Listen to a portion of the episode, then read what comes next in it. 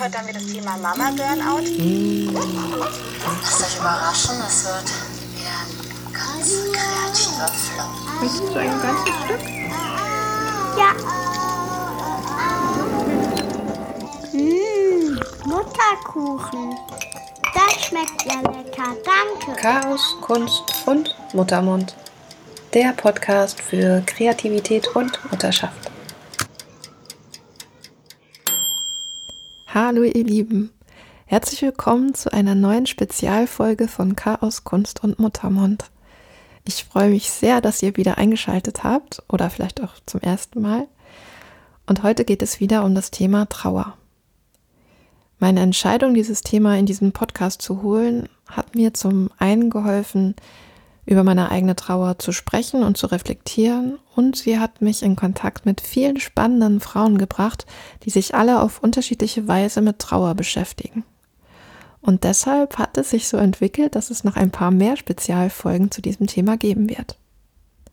In der heutigen Folge habe ich mit der Dresdner Diplom-Restauratorin Corinna Meyer gesprochen. Corinna hat im letzten Jahr ein eigenes Projekt gestartet. Es heißt Unikum, die einzigartige Erinnerungskiste. Corinnas eigene Erfahrung mit Trauer, ihr künstlerisches und handwerkliches Schaffen, ihr Fable für Ornamentik und Gold sowie die Freude an Begegnung und Austausch mit Menschen, die den immateriellen Wert von Erinnerungen und Erinnerungsstücken ähnlich wertschätzen, haben sie auf diesen neuen Herzensweg und zu diesem ganz besonderen Produkt gebracht. Und über all das sprechen wir in dieser Folge. Also macht es euch gemütlich und lasst euch von Corinnas Worten berühren und inspirieren. Hallo liebe Corinna, ich freue mich total, dass du dir Zeit nimmst für ja in diesem Rahmen, in diesem Rahmen des Podcasts über das Thema Trauer zu sprechen. Ich äh, habe ja irgendwann die Idee gehabt, als Einstieg eben wieder für mich und auch für die Zuhörenden für, die, für diesen Podcast einfach eine Folge zum Thema Trauer zu machen, auch weil ich das Thema total wichtig finde. Und ja, da fielst du mir irgendwie ziemlich schnell ein, weil ich habe ja so ein bisschen mitbekommen, was du da entwickelt hast ähm, zum Thema Trauer. Und ich dachte, vielleicht wäre das total spannend, da mal ein bisschen drüber zu hören und einfach auch von dir zu hören, ähm, ja, was, was du mit dem Thema Trauer verbindest und freue mich total, dass du heute hier bist. mich auch sehr, liebe Ute. Danke für die Einladung. Trauer ist tatsächlich jetzt eigentlich seit dem ganzen letzten Jahr mein Thema rund um die Uhr. Mhm. Nicht unbedingt, sage ich jetzt mal, aktiv oder wie soll ich sagen, doch schon aktiv, aber nicht, also der Tod meines Vaters, der alles verändert hat, der liegt jetzt ähm, schon sechseinhalb Jahre zurück, aber tatsächlich ist er halt wie so ein, das war ein Rieseneinschlag und es gibt halt ein Leben davor und danach. Mhm. Und ja, und ähm, der Weg danach, der ist ganz spannend, also vor allem auch so rückblickend für mich. Also ich hätte nie gedacht, dass mich dieser Weg, den ich jetzt gegangen bin, irgendwie so findet. Also das hätte ich mir gar nicht ausmalen können. Und das erste Jahr war auch wirklich und eigentlich auch noch darüber hinaus wie in so einer, ich habe wie in so einer Nebelwand gestanden. Und ähm, ja, war sehr surreal. Und als du mich eben kontaktiert hattest, da war das auch alles nochmal sehr präsent. So, also die, der Moment, als ich von seinem Tod erfahren habe und ja, was das bedeutet hat und dass ich eigentlich das Gefühl hatte, erst da dann wirklich erwachsen geworden zu sein wo ich dachte, das ist durch die Geburt meiner Kinder passiert, aber ich glaube, das war durch den Tod meines Vaters. Und äh, seitdem habe ich halt gemerkt, dass mich das Thema einfach fasziniert, obwohl es mich eigentlich schon immer fasziniert hat, der Tod. Und dieser Gedanke, äh, man ist und man ist nicht mehr. Und wo geht man hin? Und als ich ihn dann eben tot vor mir gesehen habe, da habe ich ja gesehen, er ist nicht mehr in äh, seinem Körper und die Frage war dann irgendwie ganz groß und das hat mich auch mehrere Jahre beschäftigt, ohne dass ich eine Antwort gefunden habe. Wo ist er jetzt? Er kann ja nicht einfach weg sein. Ähm, und ich hatte auch vorher schon Erfahrungen mit, äh, mit dem Tod oder mit ähm, Freunden, die gestorben sind. Aber es war anders. In dem Moment war es wirklich so, ähm, dass man irgendwie die Hand ausstrecken möchte in irgendeine, keine Ahnung, Sphäre oder irgendwas, wo der andere noch ist. Ich kann es schwer beschreiben, aber das, mhm. sowas habe ich vorher noch nicht erlebt und äh, deshalb hat mich das sehr beschäftigt. Und dann gab es auch Phasen, da war es weniger präsent, aber trotzdem habe ich gemerkt, dass das einfach ein großes Thema in meinem Leben ist und ähm, ich war eben so überrascht, dass was man so macht, eben wenn jemand gestorben ist, wie sich das Umfeld verhält.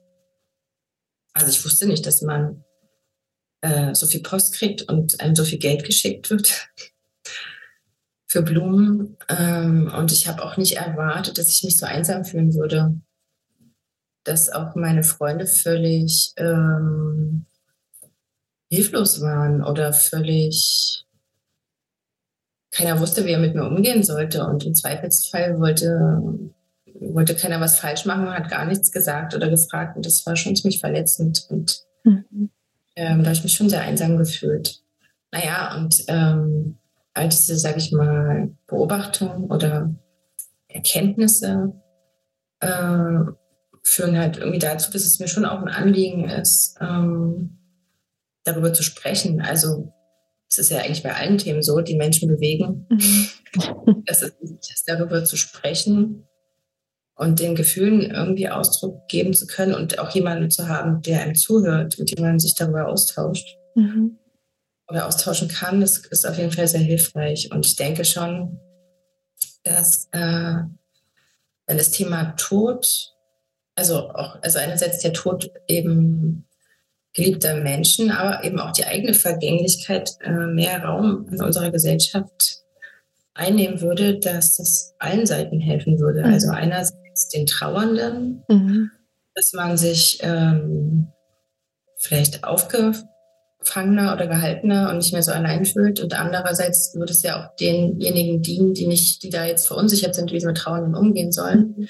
dass man dann besser wüsste, was vielleicht Trauernden helfen kann und gleichzeitig denke ich, dass äh, unsere Welt auch irgendwie friedlicher wäre, wenn ähm, man sich der eigenen Endlichkeit bewusster ist, mhm. weil es einfach viele Dinge in ein anderes Verhältnis setzt. Mhm. Und das finde ich alles ziemlich spannend. Ja. Ja, ich glaube, das ist auch so was sehr Menschliches, dass, dass wir schnell davon ausgehen, die Dinge sind irgendwie fest ne? Und die sind so, wie sie sind. Und wenn man dann so eine Erfahrung eben macht, ähm, diese Erschütterung erlebt, ähm, dann spürt man ja ganz deutlich, dass eben nichts eigentlich fest ist. Und ähm, das kann einen ja sehr verunsichern, aber es kann ja auch ähm, frei machen und Raum machen für, ja, wie, genau wie du sagst, zum Beispiel eben friedlicheres Miteinander. Ja, und im ersten Moment, ähm, es ging mir auch so, hat mir das auch Angst gemacht, aber auch, weil ich ähm, mich zu wenig damit beschäftigt hatte bis dahin. Und ähm, andererseits gibt es meinem Leben irgendwie eine ganz andere Qualität. Also eben weil nicht selbstverständlich ist, bekommt irgendwie alles einen ganz anderen Wert. Mhm. Also im Alltag gelingt mir das jetzt auch nicht immer, aber ich äh, versuche schon auch irgendwie mich da ähm, für zu sensibilisieren. Und es ähm, ja, gibt mir irgendwie viel mehr Lebensqualität. Mhm. Ja. Ja, das fand ich auch eine ganz intensive Erfahrung, dass so von einem Moment auf den nächsten, so vor allem wenn der Tod sehr plötzlich kommt, die Erinnerung an einen Menschen so wertvoll, so dermaßen wertvoll wird, weil das quasi das Einzige ist, was man noch hat. Ne? Und, ähm, und davor war es einfach nur eine Erinnerung und die hatte nicht diesen Wert, weil man denkt, ja, dann kommen ja neue Erinnerungen und neue Erinnerungen, aber irgendwann sind das die einzigen, die man hat.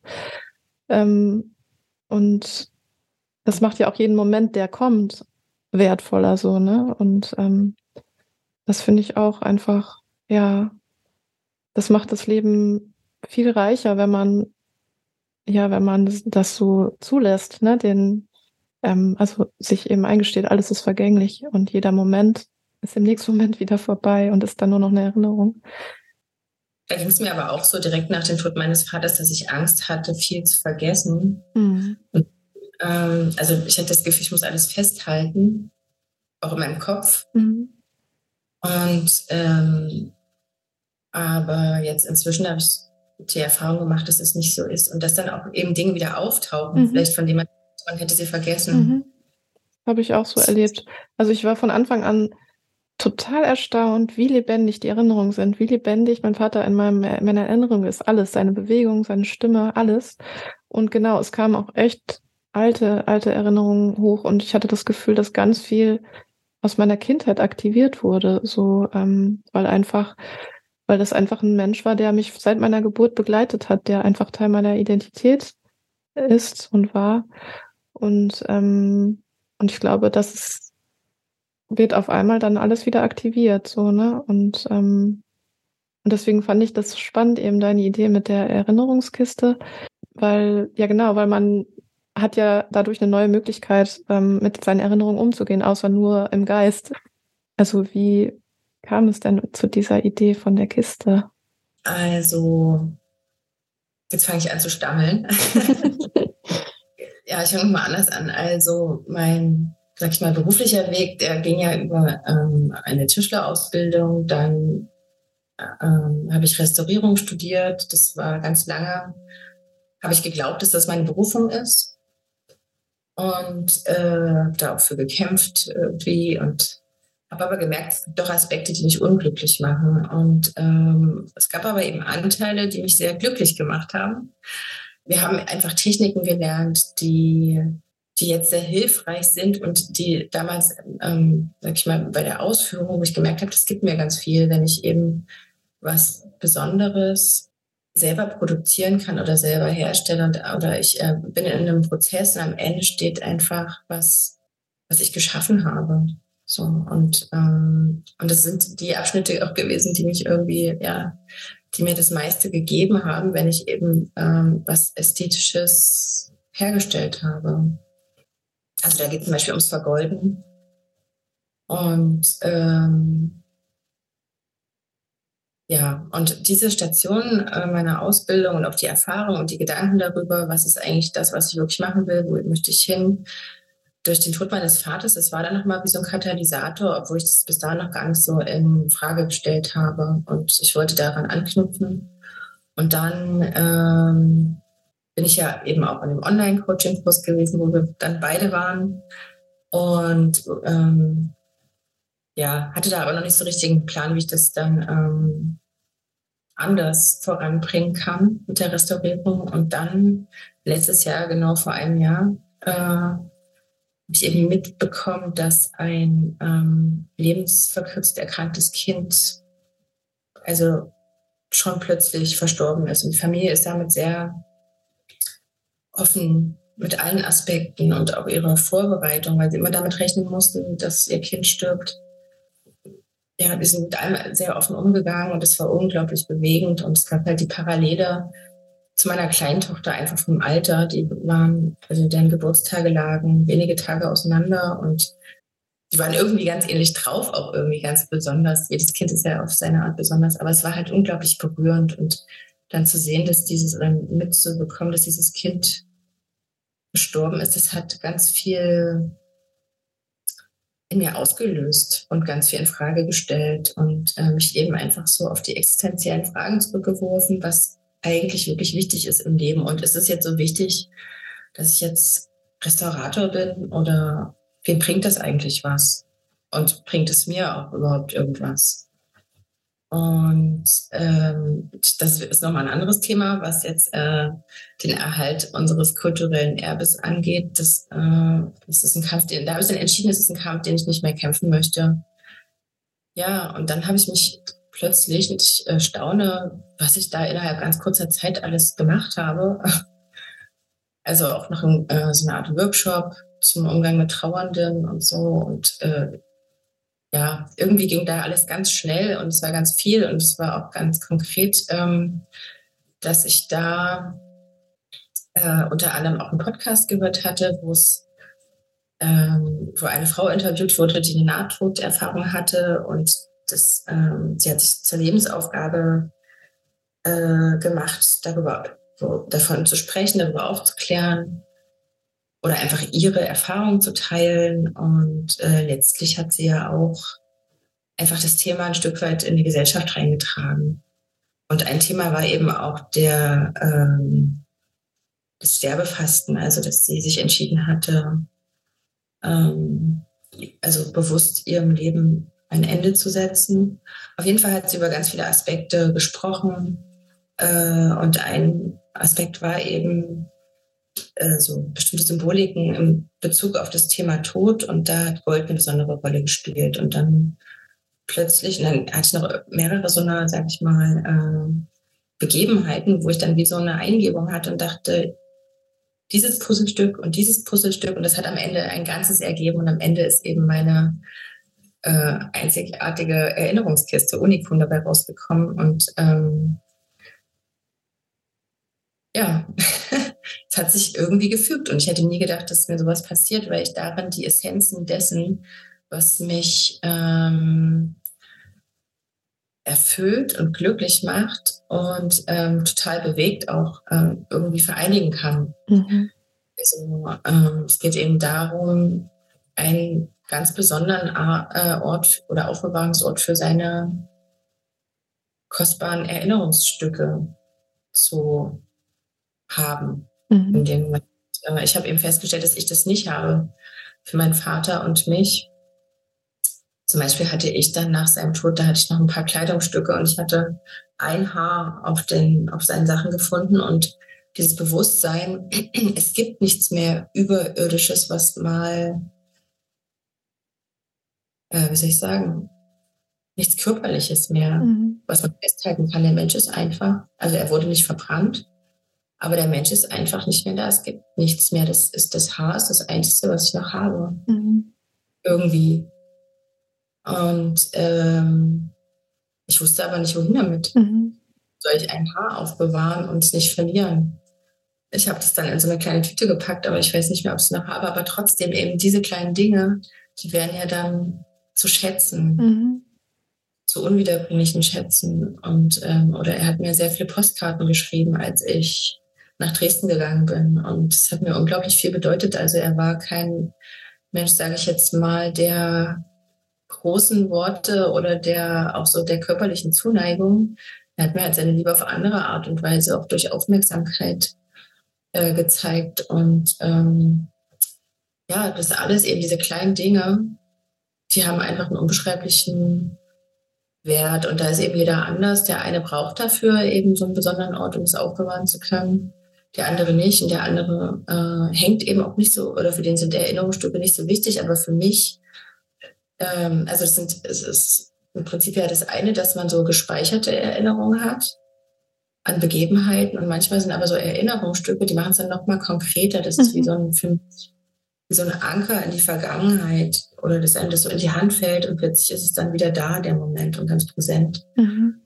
Also ein bisschen auch vielleicht nochmal eine Art Hilfestellung. Aber wie gesagt, das hat jeder anders und äh, ich für mich fand es aber ähm, eine sehr passende und auch ja, für mich ganz persönlich auch wunderschöne Idee und ästhetische Idee, äh, sowas herzustellen und auch anderen anzubieten, weil das eine ist eben, dass man am Ende diese Erinnerungskiste äh, hat, die man ganz bewusst eben mit diesen Schätzen befüllen kann und auch in besonderen Momenten oder je nachdem, wann er danach ist, öffnet und da eintaucht. Und das andere ist, dass eben die, der Gestaltungsprozess also einfach auch nochmal aktive Trauerarbeit ist, weil alles, was daran umgesetzt, von mir dann umgesetzt wird, einen besonderen Symbolcharakter hat oder eine besondere Bedeutung hat. Das am Ende halt wirklich ganz speziell halt für die Beziehung zwischen demjenigen, der hier geblieben ist und demjenigen, der vorausgegangen ist, widerspiegelt. Und ja. Ich finde das auch so besonders, weil du da ja auch ganz viel einbringst an Erfahrung, also sowohl als Restauratorin, ähm, dass du eben weißt, wie man mit dem Material arbeitet und ähm, auch mit Symbolik ja auch viel arbeitest. Und das finde ich ist ja auch nochmal was ganz Besonderes, ähm, weil das verbindet so das Persönliche mit dem Universellen und das schwingt ja in Trauer auch ganz doll mit, aber eben auch deine eigenen Erfahrungen ähm, mit Trauer. Ähm, und das sozusagen kannst du dann alles verbinden bei dieser, ja, bei diesem Prozess. Ja, genau. Und das ist eben das eine. Das andere ist, was ich eben auch, was meine Beobachtung ist. Und ähm, dass einfach der Austausch mit Menschen, die Ähnliches erlebt haben ähm, und die einen ähnlich, sag ich mal, also so tiefgreifenden und erschütternden und schmerzhaften Verlust in dem Moment erlebt haben, sich mit denen einfach austauschen zu können. Und ich sehe da auch für mich persönlich ein unglaubliches Wachstumspotenzial. Ich finde das so spannend. Und das sind halt diese Gespräche und diese Themen sind die, die, die für mich den, äh, sag ich mal, irgendwie größten Wert haben. Mhm. Ja, und auf dieser Ebene habe ich halt festgestellt, möchte ich leben und arbeiten. Und deshalb bin ich darüber auch so glücklich, dass ähm, diese Idee irgendwie zu mir kam. Mhm. das immer noch nicht, also ich habe nicht danach gesucht, es war dann irgendwie da. Das fand ich beeindruckend. Mhm. Und ich glaube, so ist es ganz oft im Leben, dass ein, und, aber ich hätte vor ein paar Jahren, hätte ich nicht den Mut gehabt, zu sagen, okay, das ist jetzt, das ist jetzt da und ich werfe alles über Bord und auch, äh, also es das heißt alles, aber ich mache jetzt hier einen Cut und verfolge das eine nicht mehr, von dem ich eben wirklich dachte, das ist das, was ich unbedingt machen möchte. Mhm. Ich habe halt gemerkt, das ist nur die halbe Wahrheit. So, und ich, äh, ja, das habe ich mir vorher nicht getraut. Also diese Aspekte eben im Restauratorenberuf, äh, die habe ich ja behalten, die mich äh, erfüllen. Aber das eben so rauszunehmen und für was anderes zu verwenden und dann eben, also es ist ja auch, wie soll ich sagen, ist ja alles unklar, ob es am Ende nur mir so geht, dass mir diese besondere Erinnerungskiste so viel gibt oder ob ich tatsächlich auch andere Menschen finde, treffe, denen es ähnlich geht. Und aber das Verrückte ist, also bis jetzt war es so, ich war da absolut im Vertrauen. Ich hatte da nie Zweifel, dass das nicht funktioniert. Und jetzt wo ich an so einem Punkt bin, wo ich den Prototypen fertig habe, äh, wo ich einen Flyer habe und wo ich auch die Website, die ist jetzt in der Minimalversion online, wo ich zum ersten Mal so Selbstzweifel kriege. Mhm. Ich gehe ja mit der Idee dann äh, ja auch so offen raus und auf so einer emotionalen Ebene, wo ich ganz viel von mir preisgebe. Und ähm, ich glaube, das ist gerade noch so ein bisschen die Hemmschwelle aber das ist ja das, womit ich anderen begegnen möchte. Also auf dieser Ebene von vielleicht auch einer Art von Verletzlichkeit. Mhm. Eben auch einfach Ehrlichkeit und Authentizität. Oh Gott, jetzt bleib ich da wieder hängen an dem Wort. das ist schon, ja. ist was meine. Ja. Authentizität. genau, ja. Ja, aber eben genau, und das ist ja auch das Spannende an dem Prozess, ähm, dass man immer wieder dazu gezwungen ist, irgendwie so zu seinem Kern, also sich zu sammeln, zu seinem Kern irgendwie zurückzukommen, zu seinem Innersten und dann vielleicht Dinge zu klären für sich und dann weiterzugehen. Mhm. Ja. Ja, ich denke, das ist auch was, was Trauer ähm, ermöglicht, ne? dass man eben auf diesen innersten Kern zurückgeworfen wird und ich glaube, dass wir oft einfach in, in Illusionen leben, die irgendwie funktionieren, die sich echt anfühlen und alle, also kollektiv auch, ne? Man, man macht das so, man macht das so und dann macht man das so und, und ähm, ja, und Trauer, also wenn man dann eben so einen Verlust erlebt, dann ähm, wird man da so rauskatapultiert aus dieser Illusion. Und das kann ja aber auch eine Chance sein, ähm, ja, Dinge anders oder neu zu machen oder eben auch Dinge loszulassen, die einem vielleicht gar nicht gut tun und ähm, und letztendlich, ne, dieser Punkt, den du gerade beschrieben hast, wo du dann auf einmal vielleicht Ängste bekommst, das ist ja genau der Punkt, ne, wo das dann dieses Neue sozusagen auf andere Menschen trifft, ne? Und ähm, wo du dann auch eben einfach noch nicht weißt, wo geht's hin. Ähm, aber da kann einem ja auch wieder diese Erfahrung Mut machen, weil man weiß es nie, ne? Und ähm, und es geht ja trotzdem immer irgendwie weiter. Und ähm, dann macht man den nächsten Schritt und der geht dann vielleicht wieder in eine andere Richtung, aber man macht halt trotzdem Schritte so, ne? Und ja, ja. irgendwie, ja, genau, kann einem so eine erschütternde Erfahrung ja auch auf einer gewissen Weise Mut machen. Auf jeden Fall. Und ähm, meine Erfahrung ist an der Stelle auch, ähm, also ich hätte ja damals vor sechs Jahren niemals gedacht, ähm, welche, sag ich mal, Möglichkeiten sich mir eröffnen durch diese Erfahrung. Es war ja in dem Moment das Schlimmste, was ich mir vorstellen konnte. Und ich konnte mir in dem ersten Moment auch nicht vorstellen, dass daraus was, was Gutes entstehen kann. Aber letzten Endes hat, wie soll ich sagen, auf allen Ebenen hat mir der Verlust meines Vaters geholfen, viel tiefer vorzudringen und auch wirkliche also Antworten zu bekommen, so was mich selbst betrifft und mein Leben und meine Entwicklung und das, was ich eigentlich möchte.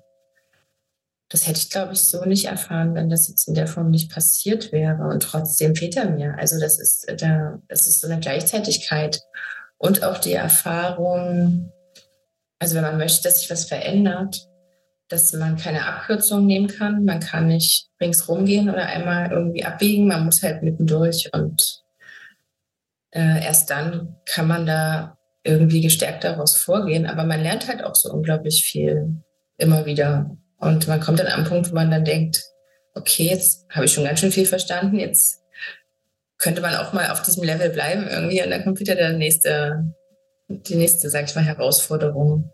Mhm also ich finde, diese, ähm, diese Perspektive von oben zu haben, die erleichtert dann äh, einiges. Also ich meine jetzt auf, das eigene, auf den eigenen Weg. Das gelingt einem ja nicht immer, wenn man mittendrin ist, dann verflucht man das ja auch irgendwie. Oder ich. um, ähm, ja, aber ich glaube, also vorher konnte ich auch all das oder das, was man so erlebt hat im Leben und überhaupt den Blick so aufs Leben gar nicht so sehen. Und das ist, äh, empfinde ich schon als großes äh, Geschenk und auch als eben zu großen Zugewinn an Lebensqualität. Und einfach die äh, Begegnungen, die dadurch möglich sind mit anderen Menschen. Ja. Ich habe das auch als unglaublich großes Geschenk erlebt, ähm, ja, ähm, Nachrichten zu bekommen oder mit Menschen zu sprechen, die eben auch einen Menschen verloren haben und ähm, die das dann, die mir dann einfach mit einer totalen Empathie begegnet sind und also halt null Berührungsängste einfach zu dem Thema, weil sie sich eben selber auch schon so mit dem Thema beschäftigt hatten. Und ich habe das als eine unglaublich große Qualität äh, wahrgenommen ähm, und ein Geschenk, einfach, dass, dass diese Menschen auf mich zukommen und dieses Wissen mit mir teilen und ähm, und zum einen zu sehen, wie individuell das ist, was du ja auch sagtest, das ist für jeden irgendwie anders und jeder braucht da vielleicht auch andere Dinge. Und zu jeder Zeit ja auch anders, das ist ja auch einfach ein Prozess, der eigentlich nie äh, abgeschlossen wird. Mhm. Ähm, einfach zu sehen, ne, wie individuell das ist, aber gleichzeitig auch wie universell das ist und wie uns das alle verbindet.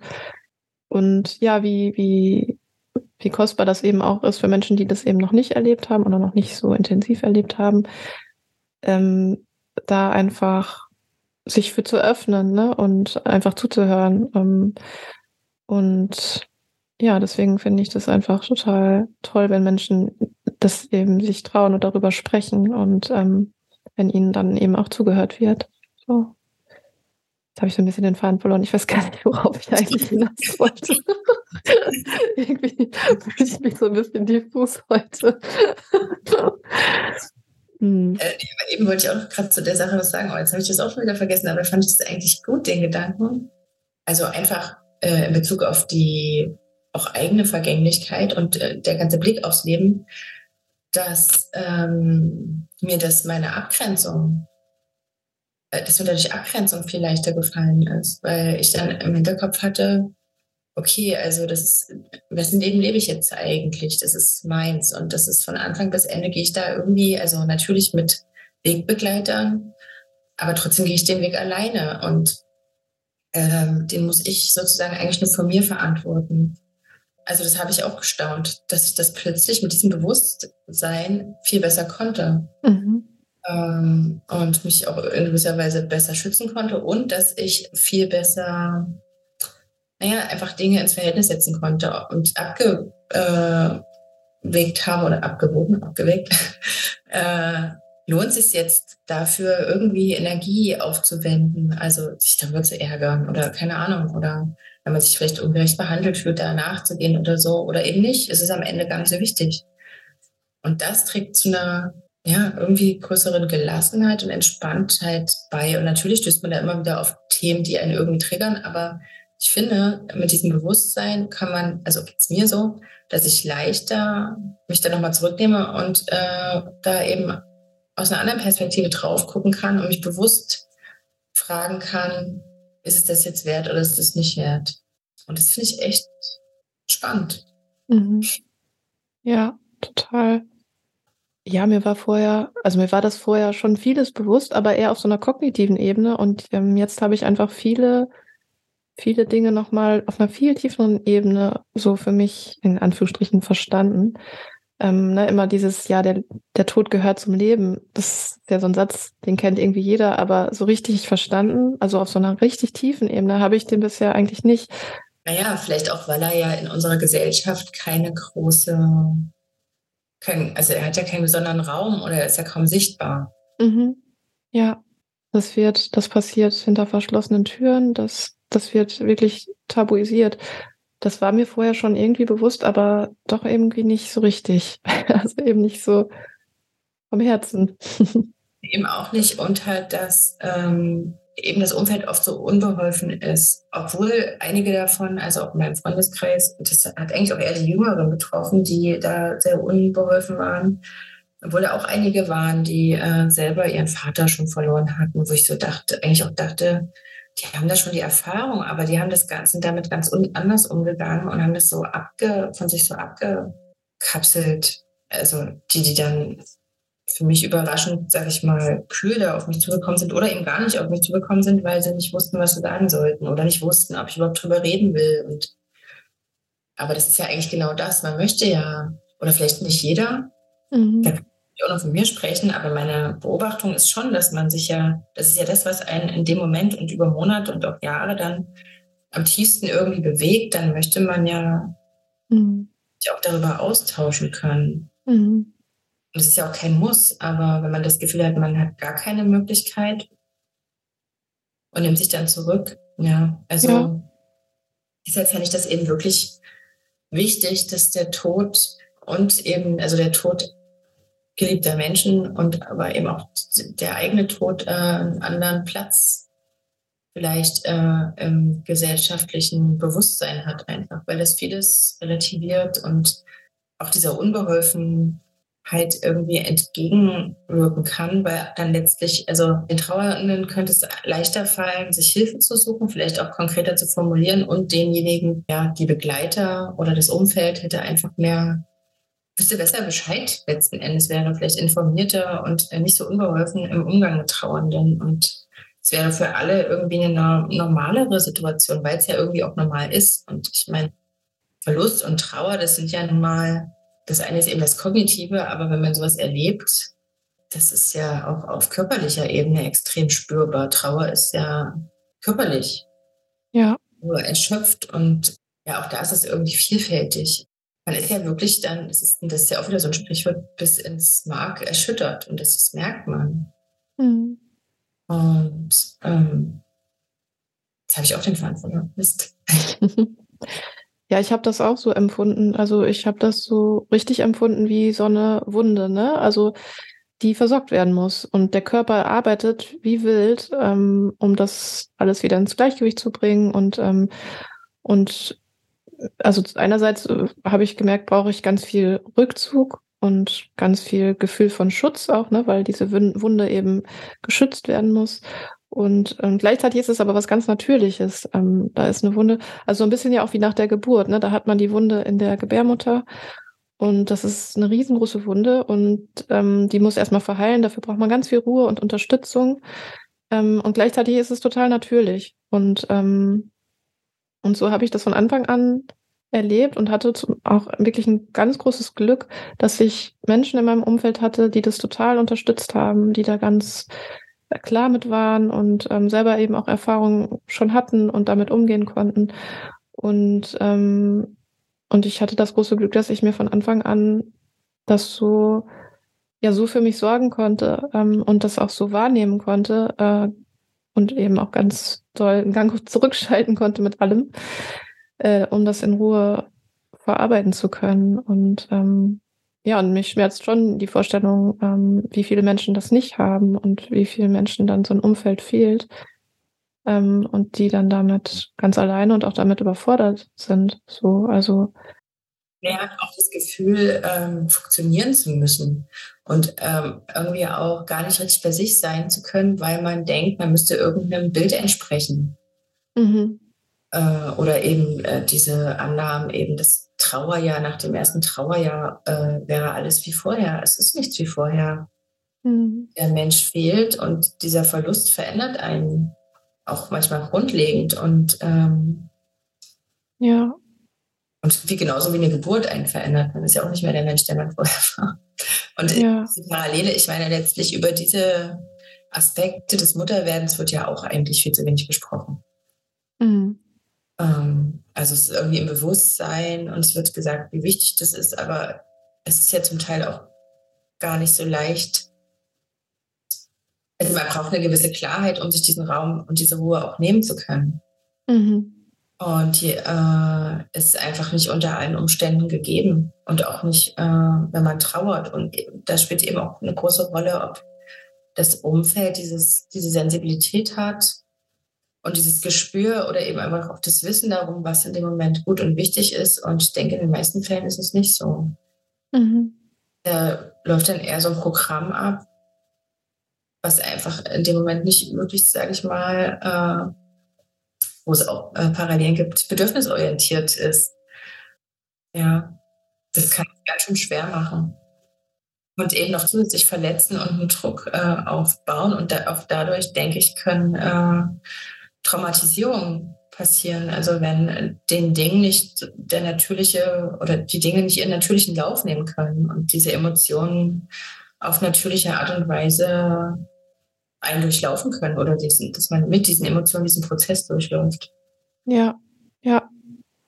Ja, total. Ich glaube, es ist ganz schwierig, ähm, das, weil es gibt ja so Konzepte in unserer Gesellschaft und ähm, man versucht sich sozusagen immer an diese Konzepte anzupassen oder man interpretiert vielleicht auch vieles anhand dieser Konzepte, vielleicht auch unbewusst und ähm, und Gefühle werden eben interpretiert und ähm, ich habe das als großes Glück empfunden, dass dieses Trauergefühl so stark war, dass ich gar nicht erst das machen konnte. Ich konnte da überhaupt kein Konzept drauflegen. Das war einfach dieses Gefühl, das hat mich überrollt.